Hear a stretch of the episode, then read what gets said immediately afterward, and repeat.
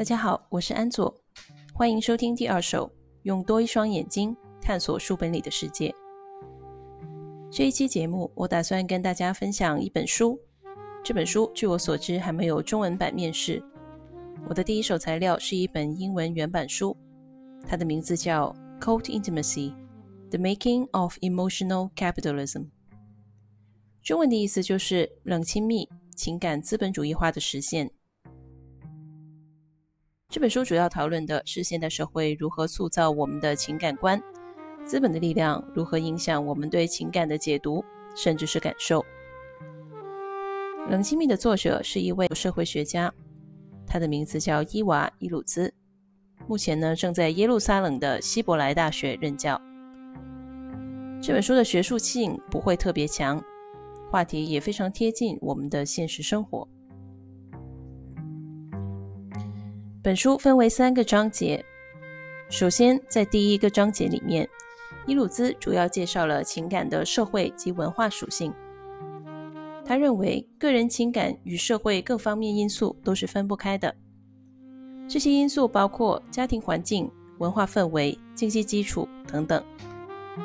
个人情感由各种外在因素塑造，同时又影响着我们对外在因素的解读和感受。可以这么说，个人情感并不仅仅关于个人，它可以被看作是这个人所处的社会，他的状态在人的主观里面的一个投射。伊鲁兹是一位社会学家，所以他会以一种比较宏观的角度去解读私人情感。我认为这是我们在日常生活当中比较少采用的角度，也是让这本书变得有趣的关键点。鲁兹的说法，个人的情感并不完全是私人的，也没有所谓的纯纯的爱。情感既然产生自个人与社会关系之间的交换，那么它就是兼具理想主义和功利主义，在利他的同时，也多少带点自私的存在。伊鲁兹也提到，情感能在我们无法意识到的情况下，影响我们生活的方方面面。这不仅仅是指我们在感情用事的时候，更是指我们在自认为理性的时候。也就是说，纯粹的理性是不存在的，我们都是非理性的人。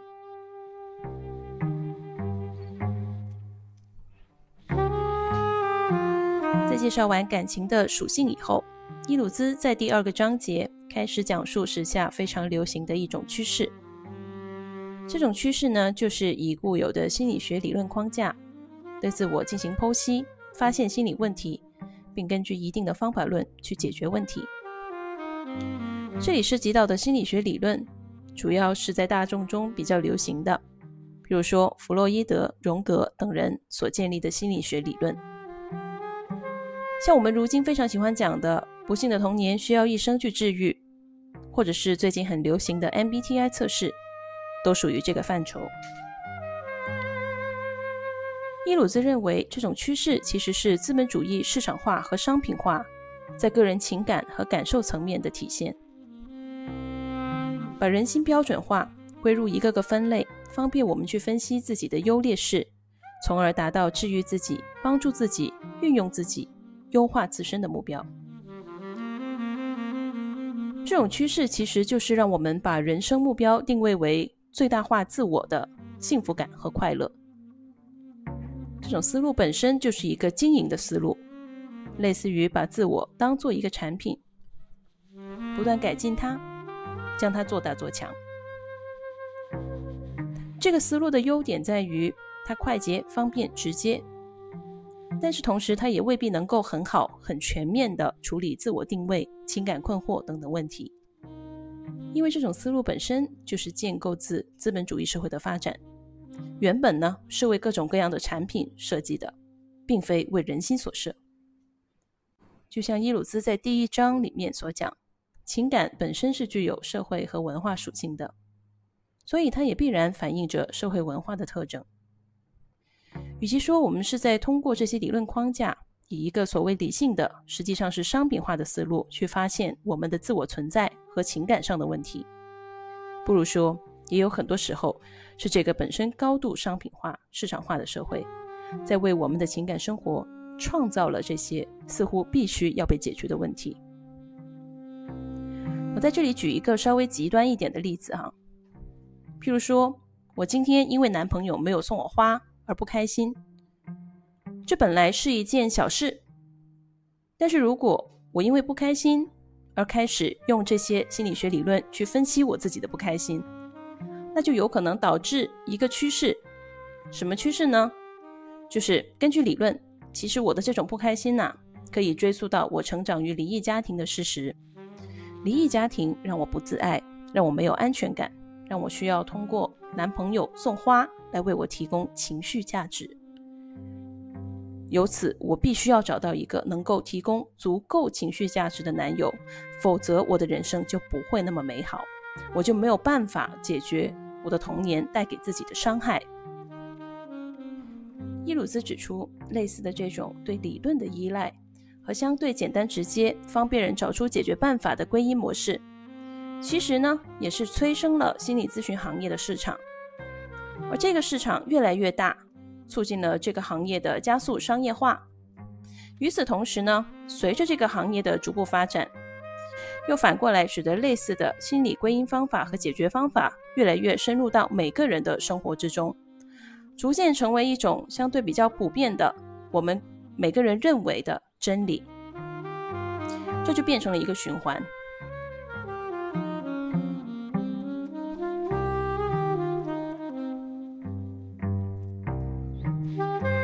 作为一个曾经的心理学专业的学生，我了解一些心理咨询的基本原则，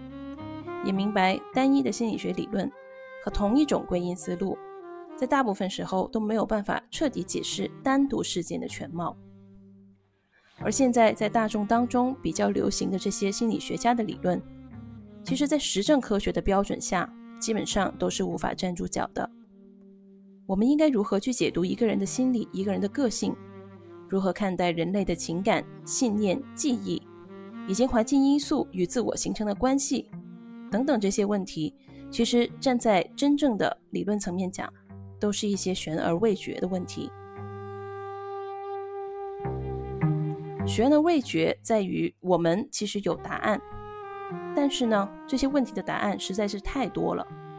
要根据实际情况去分析哪个答案才是最适合某个个体的，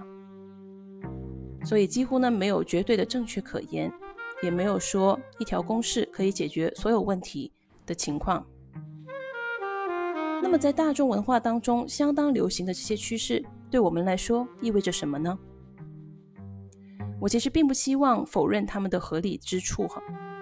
但是伊鲁兹呢，的确指出了这一种趋势带来的一些后果，也就是这本书题目里面所提到的冷亲密、亲密关系的商品化、市场化。我们用心理学理论为人心祛魅，但是同时呢，也将人与人之间的感情和联系文字化、理论化，从而冷淡化。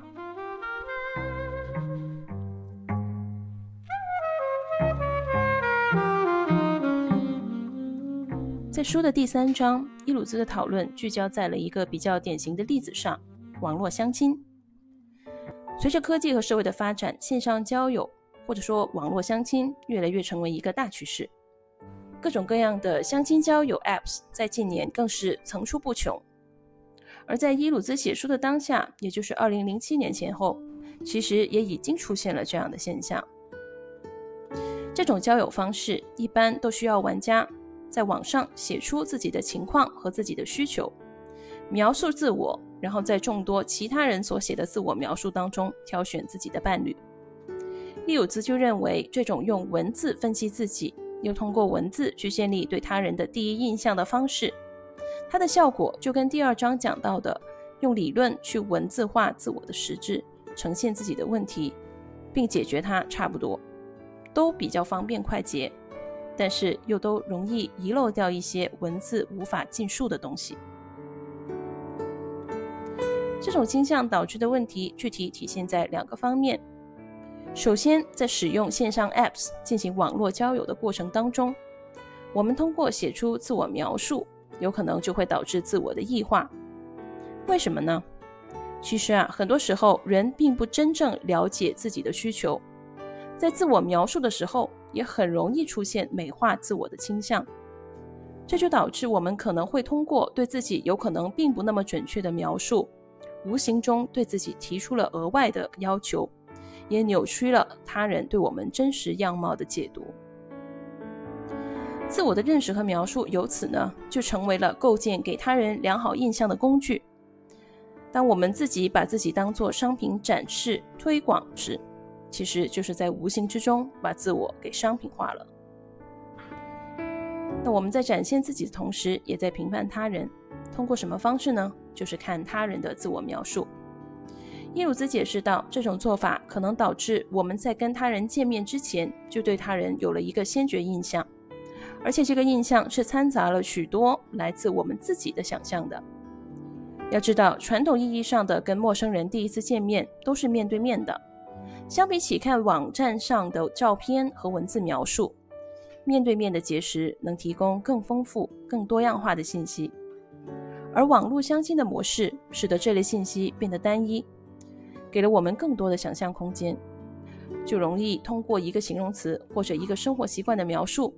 脑补出一个自我认知里的对方，而脑补的程度越高，这个自我认知里的对方就越可能满足我们自己的想象，从而导致对方不符合我们要求的风险增大。然后就影响到我们之后真的见面以后对这一个人的判断。自此，人与人之间的相识就简单化为根据文字描述去挑选最适合自己的模板，然后进行试验。试验的成功与否在于对方是否符合我自己对他的预先的想象。这就是一种对他者的物化。耶鲁兹强调，在网络相亲的过程当中。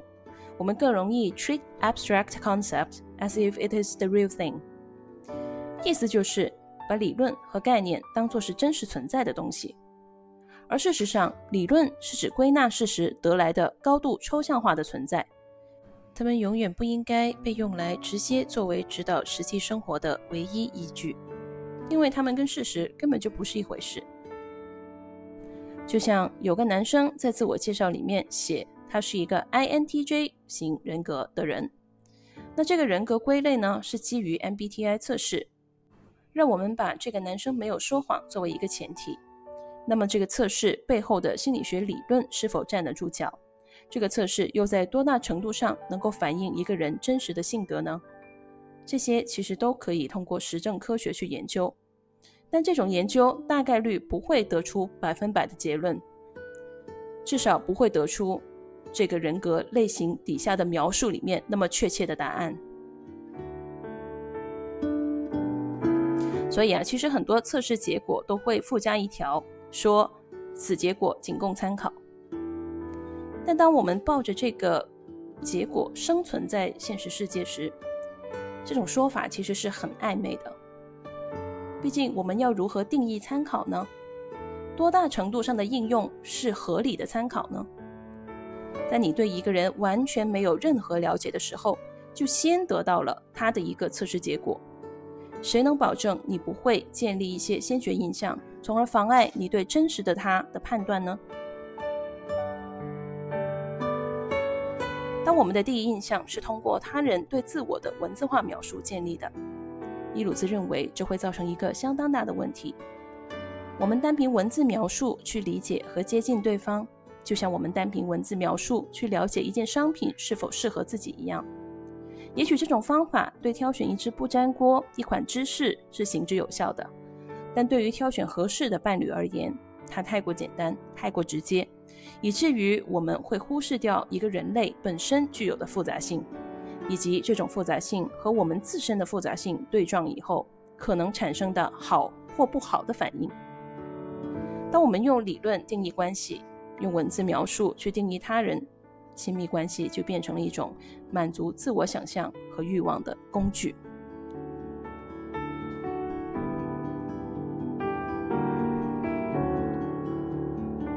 其实啊，看完这个第三章以后，我也想到了我自己在使用社交 App 进行网络相亲时遇到的一些经历。当然，我不排除很多人能够通过网络相亲找到自己的真爱，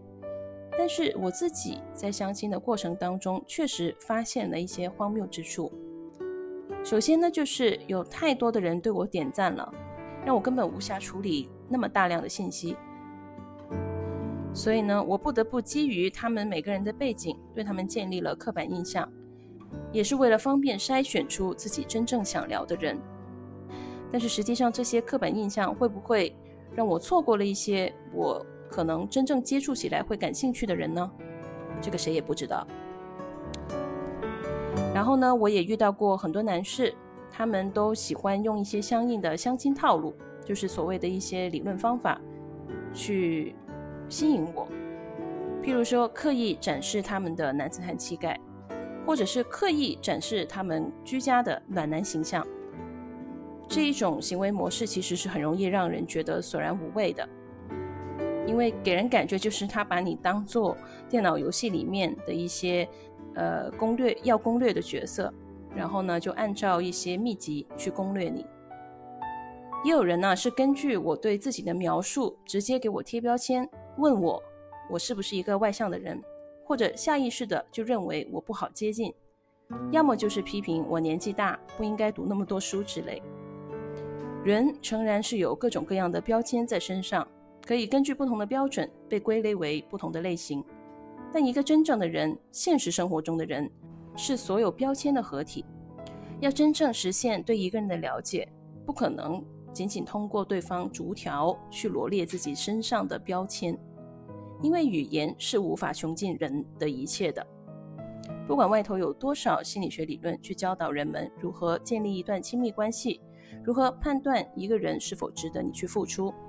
理论永远是抽象的，哪怕它听起来好像很具体。甚至是越具体的理论，往往越容易出错，因为在这个时候，它就不再是一个概括，而是一个描述了。而每一段现实关系的描述，都不是文字能够穷尽的。